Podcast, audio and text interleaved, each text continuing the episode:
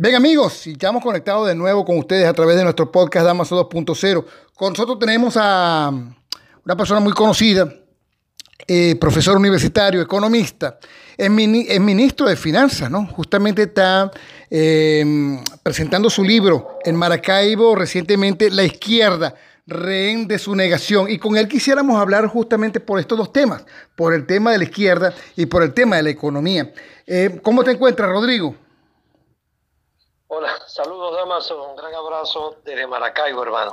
Qué bueno, qué bueno que, estemos conectados en este momento, porque bueno, estuvimos leyendo tu libro que se presentó en Maracaibo, tiene prólogo de Simón García, muy bueno por cierto, y nos llamaba la atención que hablas de un, un ciclo que se está cerrando dentro de la izquierda, aunque la realidad que estamos viendo en este momento es otra en Latinoamérica, ¿no? ¿Cómo, cómo, cómo, mm, ¿Cómo ves tú estos dos cuadros?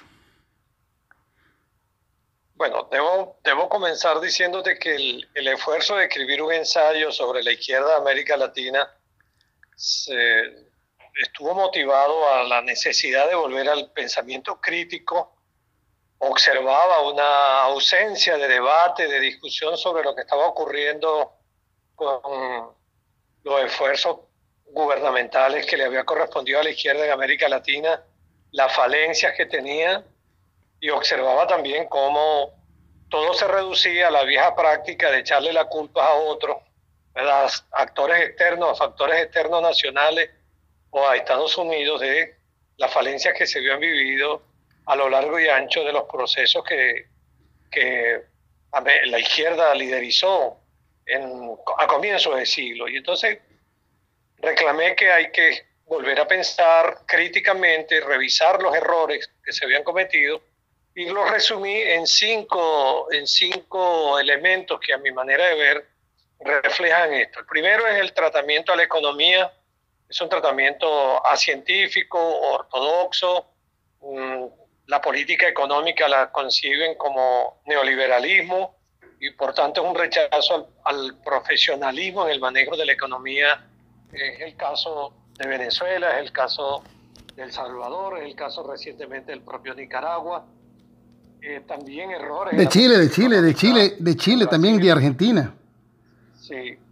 Luego está el tema de la corrupción, eh, lo, lo, identifico como un tema grave, muy grave, no solo porque haya corrupción, sino porque había impunidad y la izquierda ofrece que los gobiernos y su comportamiento tiene que ser absolutamente eh, ético, moral, es la fuerza del planteamiento de un cambio social en revolución, es su fuerza ética, su fuerza moral. Y tú observas cómo terminaron procesos muy corrompidos en Argentina, en Brasil, en Venezuela, en Nicaragua, en, en el Ecuador, que, que indican que la izquierda se hizo permeable a, este grave de, a esta grave traición a su ideal, a su principal ¿Cómo, ideal. ¿cómo, te diste, en qué momento, en qué momento, Rodrigo, te vienes a dar cuenta de esto? Toda vez que estuviste dentro del propio gobierno en un cargo importantísimo como estuviste un año, 2007-2008 creo, ¿no? Eh, como ministro de Finanzas, justamente, eh, perdón, no sé si 2000, previo, previo a, al tema de la reconversión, ¿no? Eh, de la cual estuviste explicando mm, constantemente. Eh, creo que habían en ese momento las posibilidades, inclusive para viajar por todo el país, tratando de, hacer entender hacia dónde nos llevaba ¿no? esta situación. Y, bueno, ¿en qué momento te diste cuenta que, esto no iba para ninguna parte y que lo que nos esperaba era un abismo? Bueno, las rupturas en este terreno no se dan un día exactamente, a una hora, a una fecha. Fueron rupturas progresivas. Yo soy un hombre de izquierda, lo sigo siendo, soy un profesor universitario, un académico, fui ministro hace 12 años casi, ministro de Finanzas, y salí de ese ministerio a mi universidad. Hace rato terminé mis clases, de 7 y media de la mañana hasta las 11 y media estuve en clase en mi Universidad del Zulia, en la Escuela de Economía, dictando dos cátedras. Y fueron rupturas desde la ciencia económica cuando observé el desprecio absoluto del gobierno de Maduro y de él en particular por la ciencia económica, por una manera eh, absolutamente atropelladora de, manejar el tema económico, ortodoxa, todo era neoliberalismo, se planteaban programas de estabilización y era neoliberalismo y eso más o menos me lo achacaron a mí, un neoliberal, reformista, salta talanquera. Segunda cosa que empezamos a observar, el deterioro, el deterioro ético y moral. Si tú gobiernas no para, para tener a la nación como, como un botín, no para tener a PDVSA como tu botín, no, no para destruir la economía, no para una impunidad gigantesca en materia de corrupción como la que comenzamos a ver. En tercer lugar, desde la perspectiva democrática, yo soy un demócrata. Fui 22 años parlamentario, parlamentario de la oposición y pude ejercer mi responsabilidad como diputado al lado de Teodoro Pecó, Pompeyo Márquez, Luis Ome, como diputado socialista del MAS, sin que nos atropellara la DICIP, sin que nos metieran en un calabozo, sin que nos levantaran la inmunidad parlamentaria. Y cuando comienzo a observar la ausencia de valores democráticos, el control absoluto del Consejo Nacional Electoral, la eliminación de partidos políticos para que no tengas competidores, en habilitación de políticos para no tener líderes que te compitan, metiendo preso gente y últimamente hasta torturando. Por supuesto es un elemento que a cualquier hombre decente, demócrata, libertario, le impacta. Y por supuesto, eh, desde el plano estrictamente humano, pues yo empiezo a observar en la juventud universitaria y empiezo a observar en mi familia cómo los jóvenes de nuestro país desde el 2016 comienzan a migrar, a irse y nos impacta, pues nos impacta. Yo tengo hijos fuera y tengo hijos fuera porque no tienen expectativas de, de realización en este país. Todo eso nos llevó a una disidencia absoluta total. Hace más de cuatro años marqué una clara idea de que aquí hay que producir un cambio en democracia, eso sí, pero hay que producirlo y hay que hacer todo el esfuerzo para que eh, obligar a los actores políticos, particularmente los que hoy malgobiernan a Venezuela, permitan que el pueblo opine, que el pueblo decida, que el pueblo con un nuevo Consejo Nacional Electoral tenga unas elecciones presidenciales limpias, transparentes y que el destino de la nación esté en nuestras manos, no en manos de los rusos ni de los norteamericanos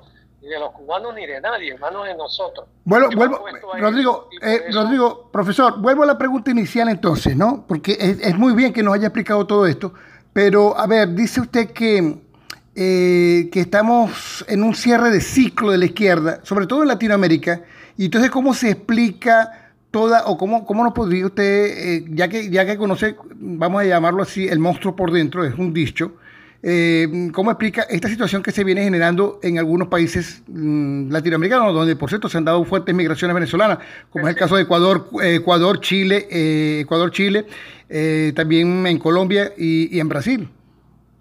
Bueno, pero pon la mirada en estas dos dimensiones. Primera dimensión, las mayorías populares que acompañaron Fuerza Izquierda mm, no son en El Salvador se acaba de perder este mismo año una elección, sacando apenas el 14% del Frente para Uno y para la Liberación Nacional.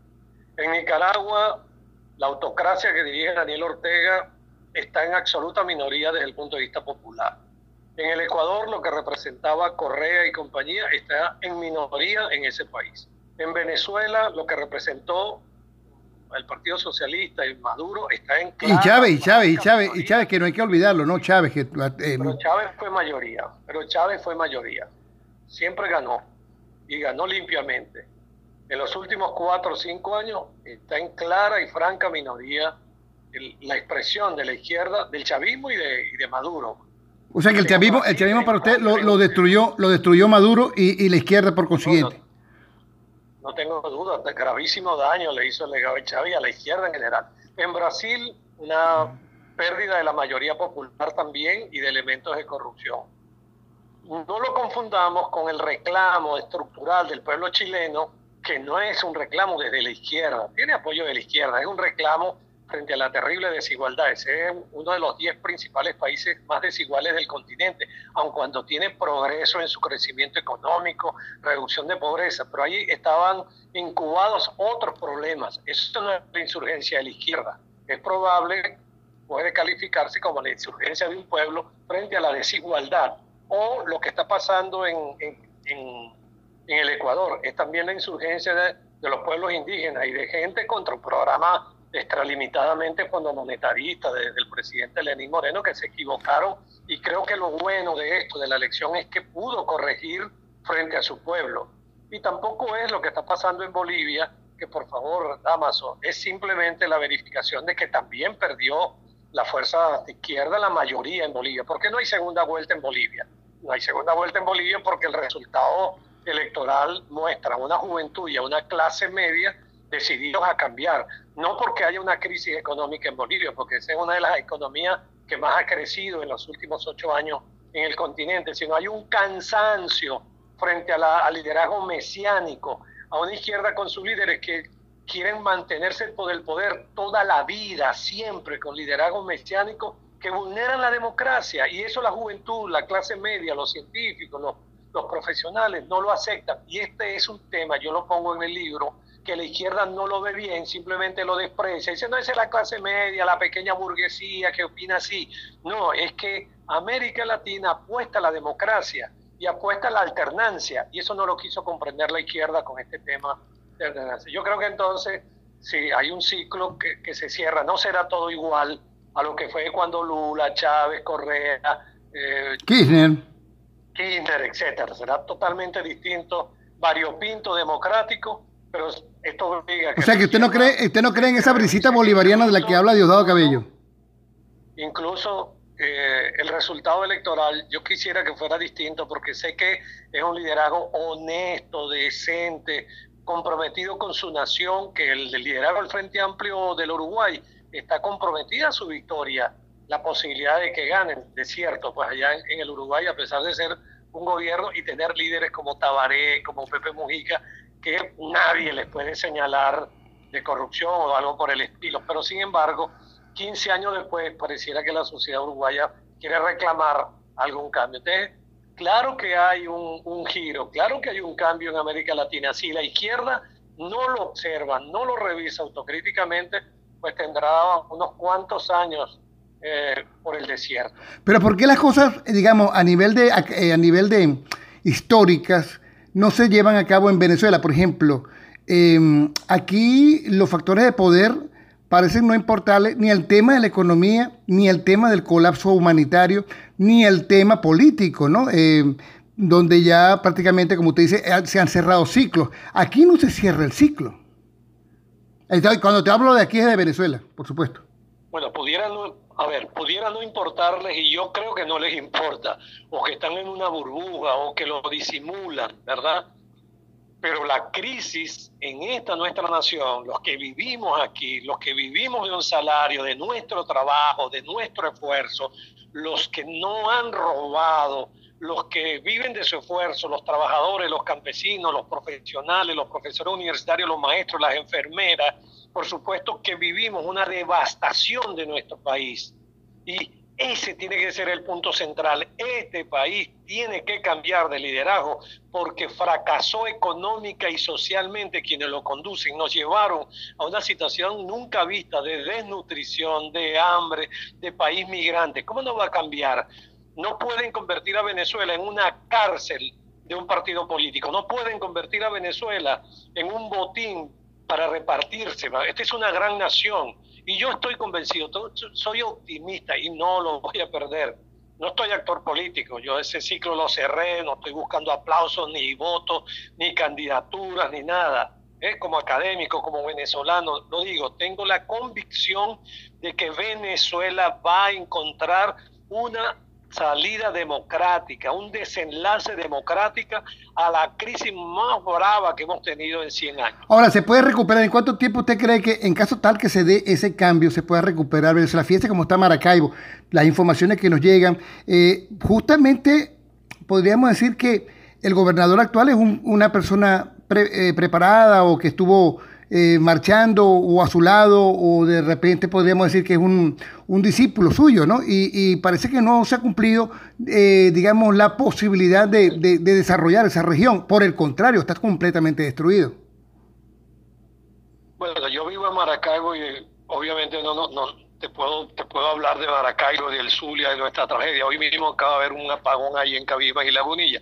Pero en general, frente al interrogante que tú haces, reafirmo un optimismo certero, una esperanza que no es una ilusión, esperanza de que se puede concretar un desenlace democrático, porque nadie cree, yo no creo en violencia, nunca he creído en la violencia, un desenlace democrático, porque el desenlace democrático va a permitir que los venezolanos tomemos en nuestras manos esa decisión política. Y esto es muy devastador, de manera que lo, correcto para el gobierno es que ellos mismos encuentren una salida democrática a la gigantesca crisis económica que generaron en Venezuela.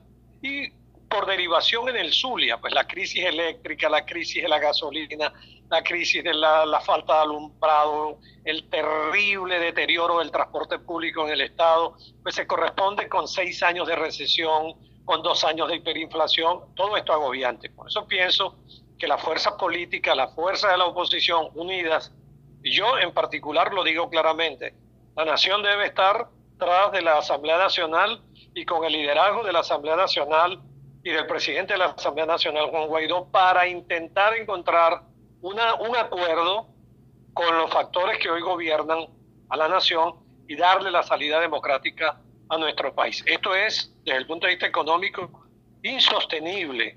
Es un tiempo de mengua no tiene el gobierno ninguna posibilidad de recuperar la economía venezolana porque no puede y no saben cómo hacerlo.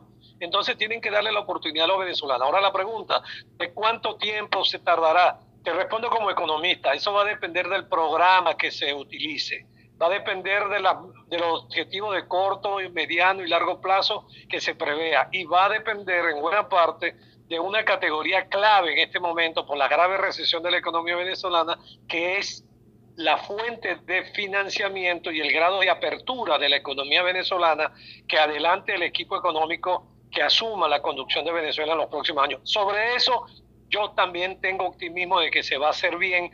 El plan, el plan país apunta en la dirección de estabilización macroeconómica, en mi opinión, correctamente, y por tanto, esta economía va a tener un rebote económico importante. Yo estimo, bien hechas bien las cosas, con apoyo internacional, nosotros recuperaremos la tasa de crecimiento del PIB en dos años, tres años, en el menor corto plazo posible.